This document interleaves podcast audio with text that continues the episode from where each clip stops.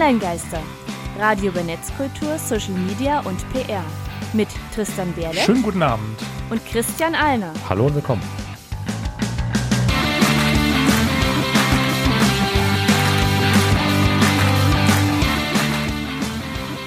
Und damit herzlich willkommen zur Folge 66 der Online-Geister aus unserem wunderschönen Studio von Radio Korax in Halle an der Saale. Und vielleicht hört ihr die Folge gar nicht abends, warum habe ich guten Abend gesagt?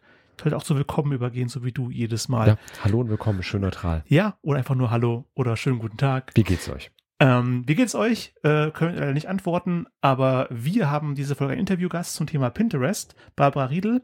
Aber vorher bringen wir euch noch auf den neuesten Stand. Online-Geister, Hausmeistereien. In unserer letzten Folge ging es um Polywork, ein vielleicht LinkedIn-Killer für alle Details. Siehe onlinegasser.com-folge 065. Und ich würde sagen, Laien geeignet ist die Folge auf jeden Fall. Guter Überblick und Punkt. Ja, ja. Passt wir sind deswegen. schon durchgegangen, durch Mhm. Polywork haben wir einen guten Eindruck bekommen. Ähm, wir haben ein paar Meldungen, über die wir sprechen wollten. Ähm, Nummer eins, ein Test zeigt, gendergerechte Ansprache in Werbeanzeigen führt zu besserer Performance. Verbessert die Verwendung von gendergerechter Sprache die Performance von Werbeanzeigen? War die Frage, die ein Test von Agrarpuls, nee, Agora-Puls. Agora-Puls, ähm, beantwortet diese Frage mit einem ganz klaren Ja. Dieser Test. Die gendergerechte Variante der Anzeige liefert einen um 16% niedrigeren CPC. Also Cost per Klick, sprich ist günstiger. Leute Okay. klicken eher drauf. Menschen, die zwischen 45 und 54 Jahre alt sind, auch interessante Zeit- Altersspanne, scheinen das, Crea äh, das Creative eher anzuklicken, wenn gendergerechte Sprache verwendet wird. Sprich die Werbeanzeige. Ja, Männer klicken gendergerechte Ads häufiger als Frauen. Genau, finde ich persönlich eigentlich total spannend, weil das äh, mit so einem Mythos aufräumt, dass Ja. die gendergerechte Sprache angeblich so holprig sei, etc. pp. Und da wurden dann auch wirklich von Agora Pulse äh, dann Sachen miteinander verglichen. Also man hat einmal so eine äh, mit Doppelpunkt versehene, hier CreatorInnen Hm? Schreibung und einmal halt eben nur die männliche Variante. Und ähm, das spricht halt eben beide Seiten deutlicher mit an. Also finde ich eine super, super Sache. Äh, und eine ebenfalls super Sache, das ist unsere Meldung Nummer zwei, ist das, was Douyin momentan so macht, zumindest aus erzieherischer Perspektive. Hm? Ähm, also es wurde jetzt eingeführt, Douyin, das ist die chinesische Variante von TikTok. Äh, fünf Sekunden Pause zwischen den Videos.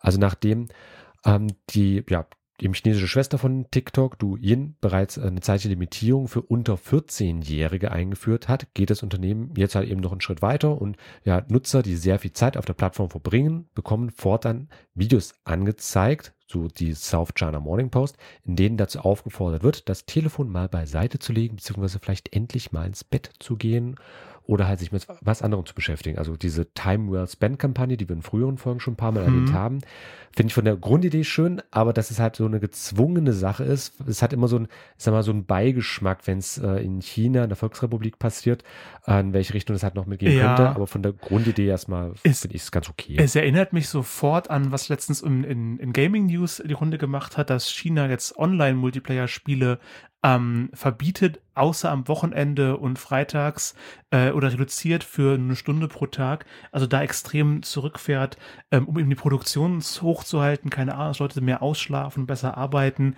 Ich kann da nicht alle also die Wissenschaft nicht so ganz nachvollziehen. Erstmal bin ich skeptisch, wenn eine Regierung oder ein regierungsnahes Unternehmen ähm, den Nutzern was vorschreiben will, denen nicht die Wahl lässt, ähm, wann sie wie was gucken. Wobei das sich jetzt an unter 14-Jährige richtet.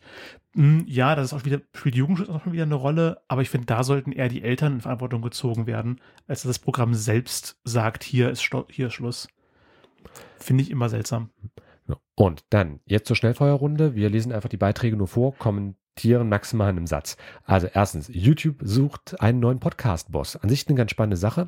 Also Podcasts sind bei YouTube anscheinend schon so populär geworden, dass das Unternehmen sich jetzt auf die Suche nach jemandem macht, der das Geschäftsfeld hauptberuflich verantwortet, so Handelsblatt. Twitter rollt die Revue aus. Twitter hatte ja die Newsletter-Plattform Revue vor kurzem gekauft. Jetzt bindet es den Dienst stärker in seine Plattform ein und empfiehlt Nutzern doch deren Revue-Newsletter bei, bei Twitter zu bewerben. Mhm. Okay. Zoom testet Werbung. Also wir sind mal wieder das Produkt. Kost, ist das Produkt kostenlos, bist du das Produkt. Ja. Und ja, was für die kostenlosen Social Media Anwendungen gilt, könnte halt eben demnächst auch bei Zoom gelten. Also Zoom möchte künftig äh, den kostenlosen Nutzern seiner Plattform Werbung anzeigen, um sich halt eben darüber zu finanzieren. Okay. Und Pinterest schaltet Pinterest TV, da sind wir fast am Thema angekommen, mit Live- und Shoppable Creator Shows wagt Pinterest erste Schritte in Sachen Live-Shopping äh, à la QVC nehme ich an. Ab hm. dem 8. November sollen in den USA täglich neue Shows in der App ausgestrahlt werden. Das Unternehmen frohlockt mit einigen bekannten Pinterest-Nutzerinnen und reichlich Rabatten. Ähm, so Pinterest selbst äh, auf deren Newsroom-Seite. Das wäre das in aller Kürze.